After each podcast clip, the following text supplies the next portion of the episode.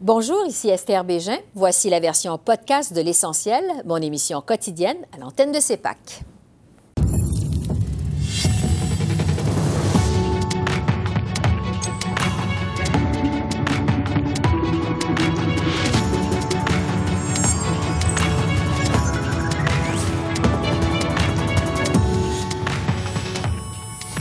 Ce soir, les tribunaux américains saisis du dossier de la fermeture de la ligne 5 du pipeline d'Enbridge.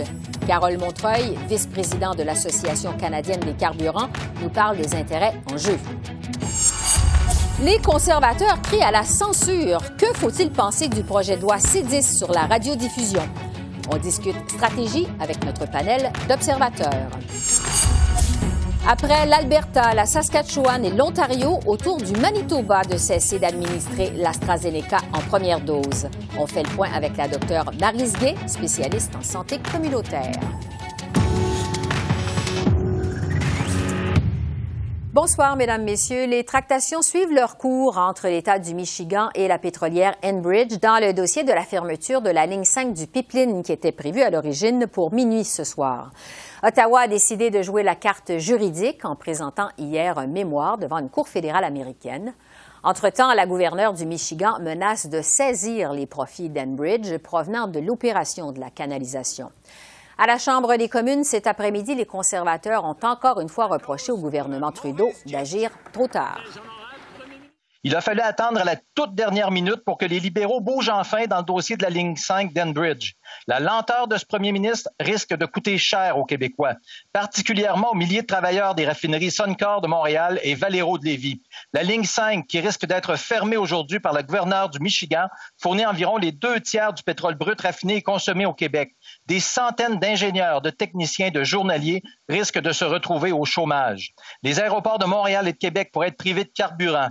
Les prix de l'essence pour tous les Québécois risquent d'exploser. Il est minuit et le gouvernement libéral est toujours incapable de nous garantir que la ligne 5 d'Enbridge ne sera pas fermée. En attendant euh, les développements devant les tribunaux américains, je discute des conséquences d'une possible fermeture de la ligne 5 du pipeline d'Enbridge avec Carole Montreuil, qui est vice-présidente de l'Association canadienne des carburants, une association qui représente entre autres des entreprises engagées dans le raffinage de produits pétroliers. Bonjour, M. Montreuil. Bonjour, Mme Bégin. Un mot d'abord sur ce qui se passe actuellement devant les tribunaux américains. Bon, la médiation qui doit reprendre la semaine prochaine, euh, c'est pas évidemment que la ligne 5 va fermer euh, d'ici là, là, Mais euh, est-ce que vous êtes inquiet ou plutôt confiant que ça va donner des résultats? En fait, il y, a, un niveau d'inquiétude important qui règne présentement dans l'industrie, c'est certain, parce qu'évidemment, les conséquences de fermer cette ligne-là seraient très importantes. Donc, on s'en remet aux tribunaux. Enbridge a signifié également qu'il s'en remettait aux tribunaux. On attend une décision. On dit il y a deux accords qui sont en jeu présentement. Mm-hmm. Il est question de la juridiction ou non de l'État sur un enjeu comme celui-ci. Donc, il faudra attendre et suivre euh, les développements, mais pour l'instant, c'est certain qu'il y a de l'inquiétude au sein de l'industrie. Oui, bon, en attendant justement ces développements, j'aimerais vous entendre euh, sur euh, les impacts concrets d'une possible fermeture de cette ligne 5. le Québec compte deux raffineries qui sont encore en activité, une à Lévis, une à Montréal. Il y en a quatre en Ontario. Ces raffineries reçoivent près de la moitié de leur approvisionnement en matières premières de la ligne 5 du pipeline d'Enbridge. Est-ce que ces raffineries manqueraient de pétrole? Ben, en fait, vous l'avez dit, hein, il y a beaucoup de raffineries qui sont en jeu et c'est important de le mentionner. C'est un enjeu de compétitivité extrêmement important. Euh, si les raffineries canadiennes utilisent le brut nord-américain, du brut canadien de l'Ouest ou du brut américain, c'est qu'il y a un avantage concurrentiel à le faire. Donc, de priver les raffineries de cette alimentation-là aurait un impact sur la compétitivité. Oui, les raffineries trouveront des alternatives. Il y a d'autres façons d'aller chercher du brut, mais malheureusement, ce sont des façons qui sont ou bien plus coûteuses ou bien moins sécuritaires. Par exemple, si on pense à remplacer ce pétrole-là par du pétrole qui serait acheminé en citerne par train ou par camion, imaginez euh, l'enjeu en termes de sécurité et en termes même d'émissions de gaz à effet de serre d'utiliser moyen de transport beaucoup moins sécur et efficace pour l'environnement euh, que les pépines le sont. Oui. Euh, il y a toutes sortes d'enjeux, vous le dites. Est-ce que ça pourrait se traduire par des prix euh, du pétrole? Éventuellement? En fait, quand on parle de compétitivité, le fait de ne pas avoir accès à du brut canadien ou du brut nord-américain, tout à coup, en rendant les raffineries moins, compétitives, moins compétitives par rapport à leur leurs adversaires qui sont dans le bassin de l'Atlantique, que ce soit l'Europe de l'Ouest, le Nord-Est américain, c'est une structure de coût tout à coup qui deviendrait plus importante. Donc, une structure de coût plus importante habituellement, ça se reflète à moyen et à long terme sur les prix. Donc, les conséquences à moyen et long terme sur les consommateurs sont également importantes. Donc, c'est pour ça qu'on souhaite que cette ligne-là demeure en mhm. opération et puisse alimenter nos raffineries. Oui, et puis quand vous parlez des hausses euh, des prix, là, euh, c'est quoi pour alimenter les véhicules, les maisons, les entreprises, de façon concrète, pour les consommateurs, qu'est-ce que ça pourrait vouloir dire? Oui, parce que le marché est ouvert. On le sait présentement, il y a une autre difficulté avec la pipeline de Colonial sur la côte Est qui amène le pétrole du Texas vers le nord-est américain. Ce qu'il faut comprendre, c'est que les systèmes énergétiques sont totalement ouverts et reliés entre les deux pays. Mm-hmm. Donc, quand il y a des soubresauts, comme la ligne 5 le, fait présentement, comme la ligne coloniale le fait depuis la fin de semaine, ces systèmes-là sont reliés. Personne ne peut prédire est-ce que cet impact-là représente quelques sous ou plusieurs sous. On l'a vu durant la fin de semaine, les lignes d'attente euh, aux stations-service américaines à cause des enjeux du pipeline colonial. Donc, c'est un marché extrêmement concurrentiel où les raffineries compétitionnent une avec l'autre à la grandeur du continent et même avec l'Europe de l'Ouest. Donc, l'impact final, quand on rend une partie de l'industrie moins compétitrice, personne ne peut prédire si c'est quelques sous ou plusieurs sous et à quel moment cet impact-là se fait sentir. Mais c'est un coût plus important et on le sait, des coûts plus importants habituellement se reflètent sur les prix aux consommateurs. Donc, euh, des enjeux importants, Carole Montreuil, vous nous le dites, des intérêts qui sont élevés. J'aimerais vous entendre maintenant sur la gestion de tout ce dossier-là. Euh, évidemment, euh, bon, en plus, il y a des emplois qui sont en, en jeu. Ça fait quand même des mois que la gouverneure du Michigan a annoncé son intention de fermer cette canalisation-là pour le 12 mai, donc date d'aujourd'hui. Hier, de façon un peu inextrémiste, je dirais, le gouvernement fédéral a présenté un mémoire à la Cour fédérale américaine euh, dans la cause qui oppose donc Enbridge au Michigan pour empêcher, c'est un peu technique, là, mais l'application du décret de l'État qui vise à fermer donc cette ligne 5. Euh, Qu'est-ce que vous pensez euh, de la façon dont Ottawa a géré tout ce dossier-là?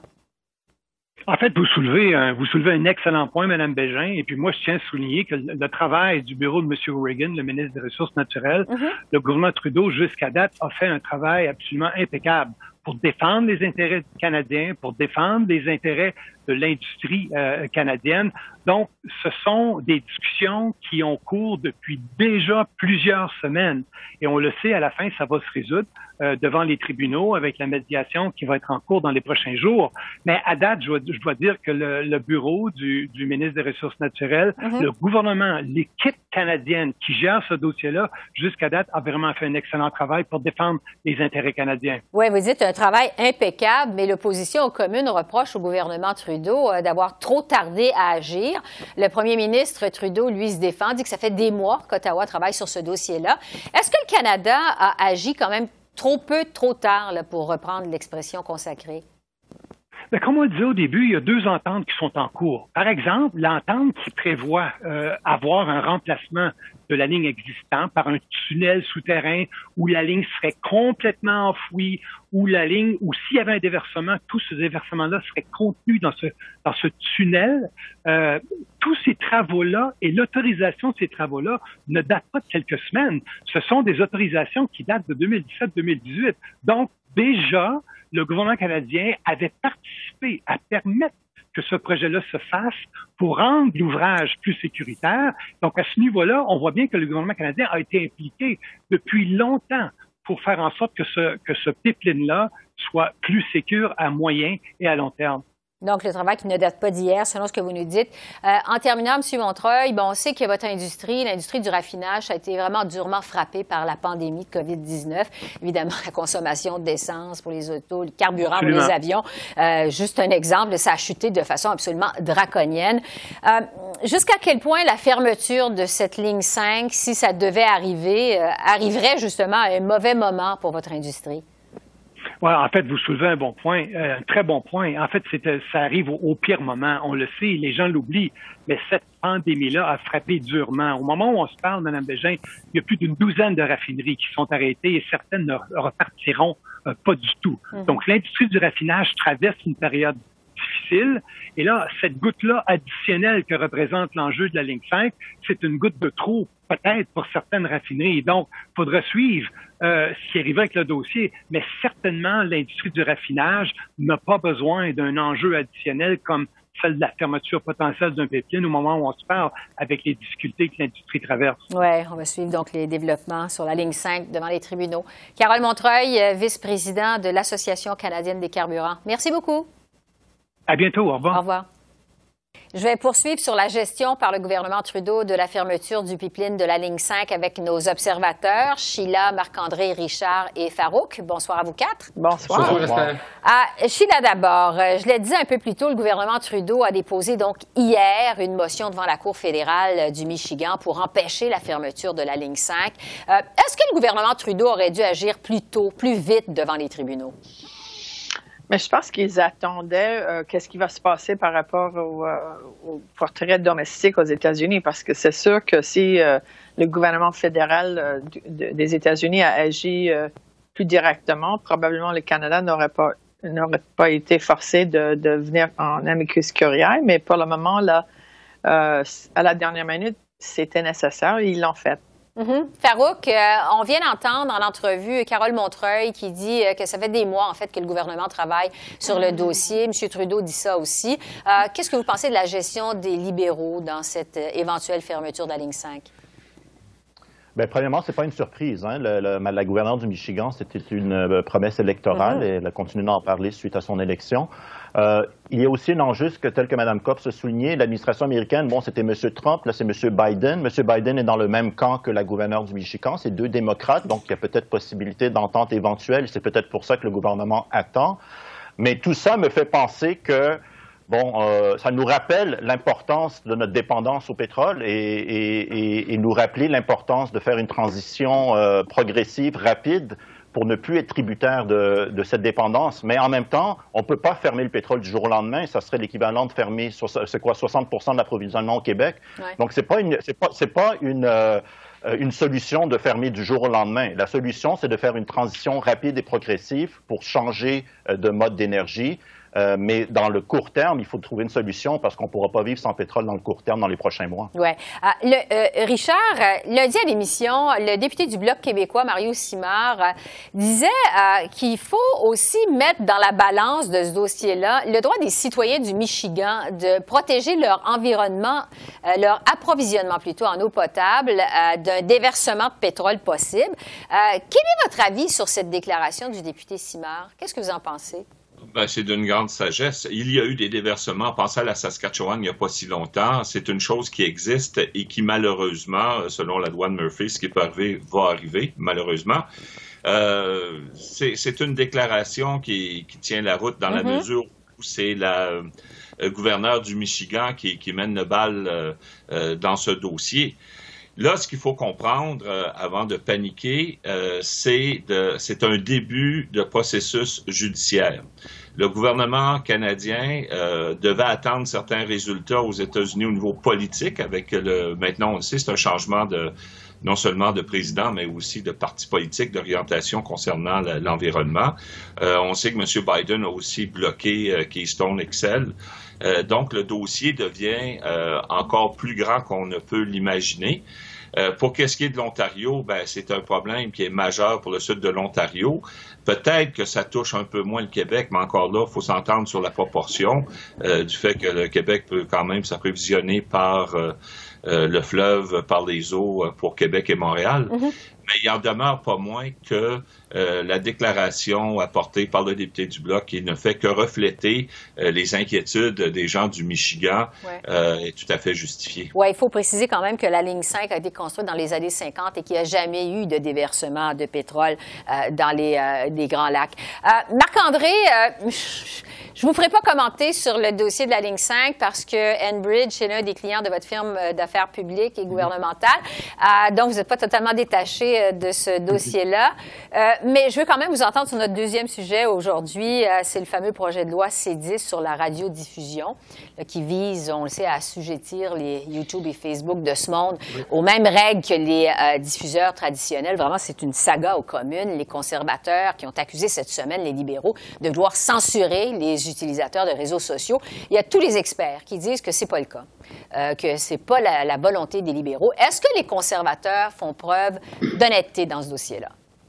Ben, je pense que dans ce dossier-là, c'est de voir un peu le ministre Guilbeault euh, qui a retiré certaines clauses, là, la, 4,1 si ma mémoire est bonne. Oui, c'est ça. Euh, pour, pour, pour, dire que le, le projet de loi n'allait pas toucher les, utilisateurs comme nous là, sur les médias sociaux. Donc, pourquoi l'avoir mis? Pourquoi l'avoir enlevé? Pourquoi la pas nécessairement l'avoir replacé? Euh, Monsieur Guilbeault a également eu des, des entrevues euh, quelque peu difficiles dans les médias dernièrement où il était un peu plus évasif. Donc, je pense que ça aurait été facile pour le gouvernement de dire la clause était là, euh, il y a une erreur, on l'a enlevée, on la remet, on passe à autre chose. Je pense que l'ensemble des partis s'entendent sur le fait qu'il y euh, y a euh, y a du travail à faire avec les gens du web. Euh, même l'ensemble des partis ont déposé 120 amendements environ et euh, le corps euh, des amendements proviennent également des libéraux, donc du parti gouvernemental au pouvoir. Donc, euh, c'est un projet de loi qui, je pense, qui aurait pu être mieux écrit, mieux ficelé, mieux expliqué. Et on sait, Esther, que quand tu es en politique et tu dois expliquer euh, euh, ce que tu fais ou expliquer un projet de loi, c'est là que tu perds un peu euh, la bataille des communications. Fait que je pense que M. Guilbeault aurait, un peu plus, aurait dû être un peu plus équipé et seulement remettre l'article en question. parce que quand même, faut, et, quand même, le gouvernement, c'est, avec le, le changement du projet de loi, c'est euh, c'est dit ouvert à faire une, une, révision par le ministère des Justices par rapport à la charte. Et donc, on verra également là, euh, ce que cette évaluation-là va dire du nouveau euh, projet de loi. Sheila, je me tourne vers vous en tant qu'ancienne ministre libérale du patrimoine. Euh, bon, l'actuel ministre du patrimoine, M. Guilbeault, Marc-André vient d'en parler. Bon, il a fait des choses en entrevue au sujet de ces 10. il doit s'expliquer par la suite. finalement, il fait marche arrière. Est-ce que le ministre Guilbeault a un problème de communication avec ces 10? Non, je pense, que, je pense que le dossier est très compliqué. C'est pas si facile que ça. Si on prend l'exemple des, euh, des gens qui, qui, qui ont des, euh, des, sites web euh, désmédiatisés, prenez l'exemple du, du, Congrès du Parti conservateur, ils laissent entrer toutes sortes de gens qui ne sont pas vraiment dans le média normal, ils sont dans le média du web. De quelle façon est-ce que le ministre puisse forcer ces compagnies de payer les mêmes prix que vous payez par contenu canadien, etc., sans pour autant ingérer dans les, les petits Facebook de monsieur et madame tout le monde. Mais est-ce qu'il explique bien? non, mais il n'expliquait pas trop bien, mais le, le problème, c'est que le monde de, de, web, de médias sociaux, c'est compliqué, c'est pas facile à expliquer. Parce mm-hmm. que c'est sûr que tous les gens qui ont un site web vont dire qu'ils tombent dessous, mais c'est aussi vrai que toutes les, les compagnies euh, comme euh, CTV, CBC, etc., sont assujetties à certains règlements alors que les médias au web n'ont aucune. Et, et c'est sûr qu'ils vont essayer de, de détourner euh, ces projets de loi, mais il faut que le gouvernement tienne debout et s'assure que les, les, règles qui sont euh, forcées pour les médias normaux, euh, anciens, réguliers, sont les mêmes pour les médias qui œuvrent dans le domaine du, du web. et il y en a beaucoup. Oui. Richard, au Canada anglais, il y a plusieurs voix qui s'élèvent pour dénoncer euh, justement la censure qui serait associée à ces 10, tandis qu'à l'Assemblée nationale au Québec, il y a un appui unanime au projet de loi euh, C10. Évidemment, ça aiderait les contenus francophones. Euh, la position du Bloc québécois sur ces 10, c'est quoi? Ben, écoutez, on a amené des amendements nécessaires.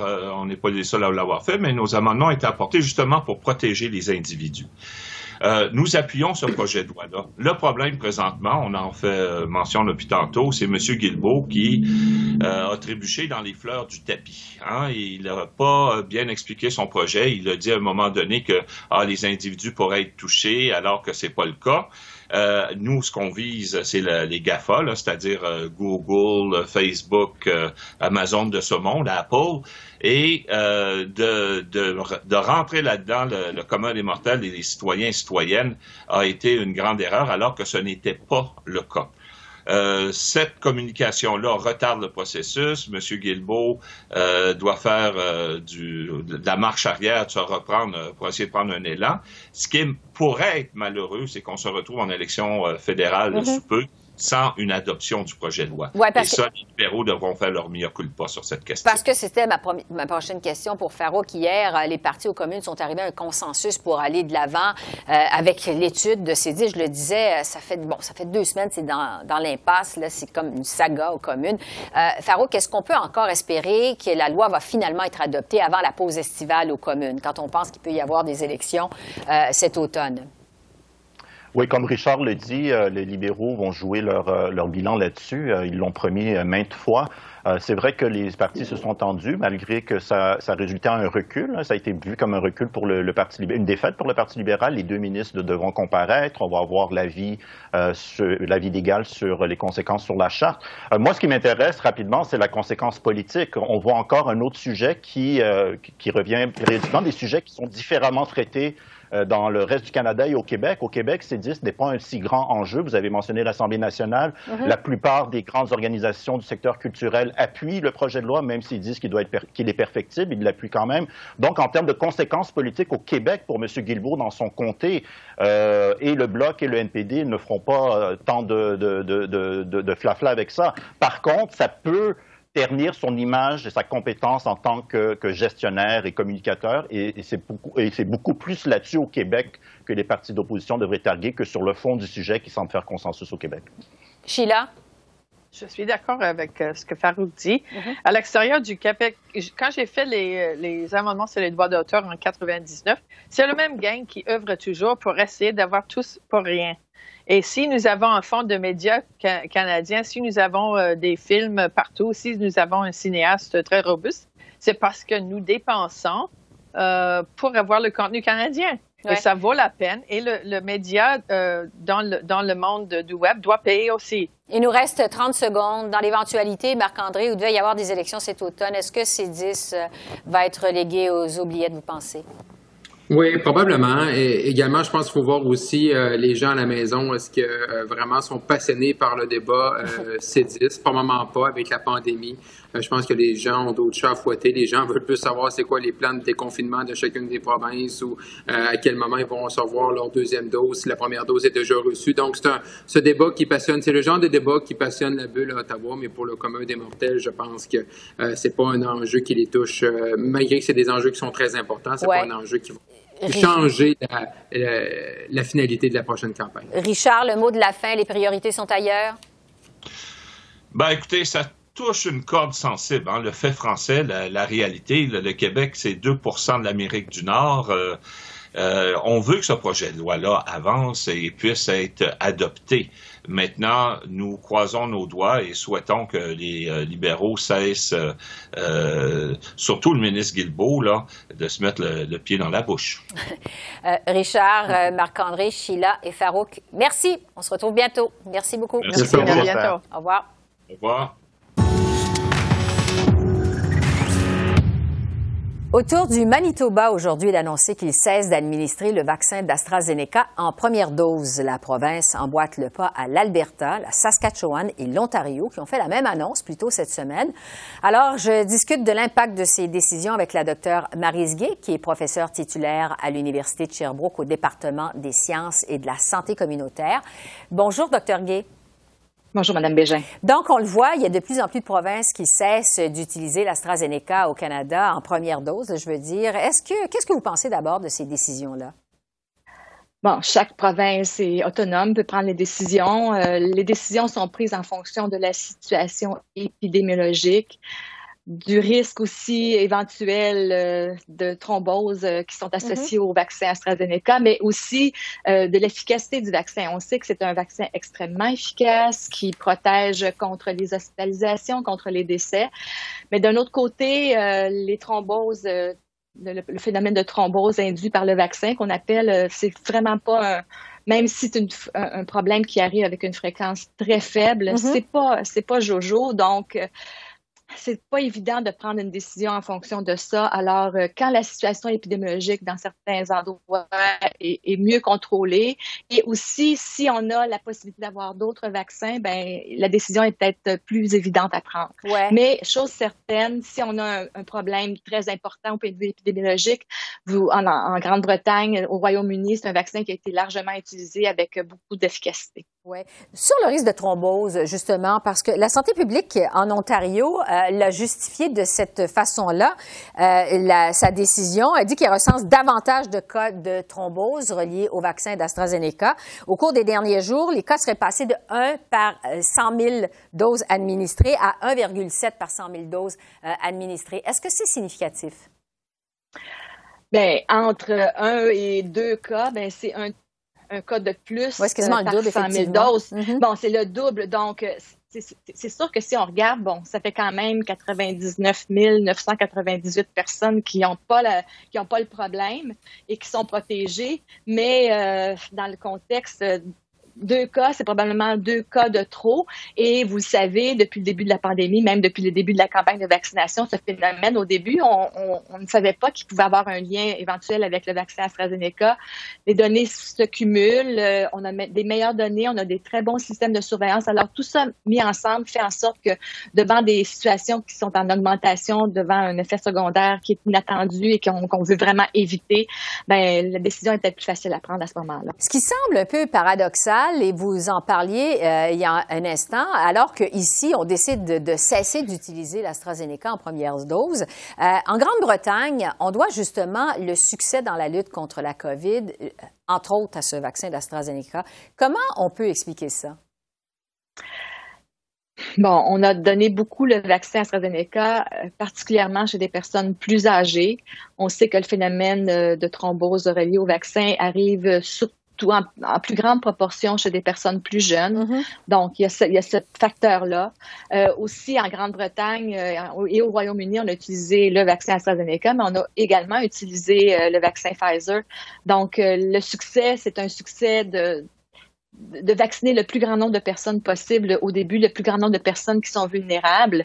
Euh, maintenant qu'au Québec et au Québec et au Canada, on a un plus grand accès aux vaccins à ARN messager, mm -hmm. ben, dans cette situation-là, ben, on se dit on est capable de continuer à lutter avec un autre vaccin qui ne qui n'est pas relié avec des problèmes de thrombose.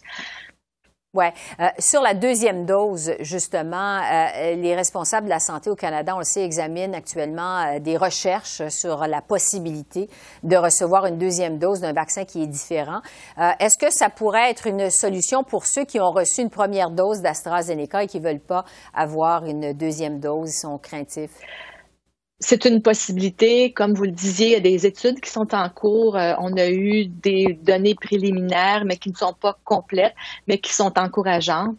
Euh, donc, l'idée, vous savez, on a un programme de vaccination. La, la, la campagne, on a retardé la deuxième dose. C'était pas qu'on voulait donner qu'une dose, c'est qu'on voulait protéger le plus grand nombre de personnes possible dès mm -hmm. le départ. Alors, avec ce programme à deux doses, la deuxième dose pourrait être bon, euh, être un, autre vaccin, mais les, les, données se cumulent actuellement. Mais on sait que probablement que le phénomène de thrombose, euh, même s'il si est pas absent lors de la deuxième dose, est beaucoup moins fréquent. Mais euh, tous ces facteurs-là doivent être mis ensemble pour prendre la décision. La situation épidémiologique, la disponibilité des vaccins, euh, le risque de, thrombose et tout ça mis ensemble fait en sorte qu'on va arriver à la meilleure solution, la solution appuyée sur des bonnes données scientifiques. Docteur Marie Gué, experte en santé communautaire, merci beaucoup. Je vous en prie. Au revoir. Au revoir. Alors voilà, c'est comme ça qu'on a vu l'essentiel de l'actualité de ce mercredi 12 mai sur la colline parlementaire à Ottawa. Esther Bégin qui vous remercie d'être à l'antenne de CEPAC, la chaîne d'affaires publiques par câble.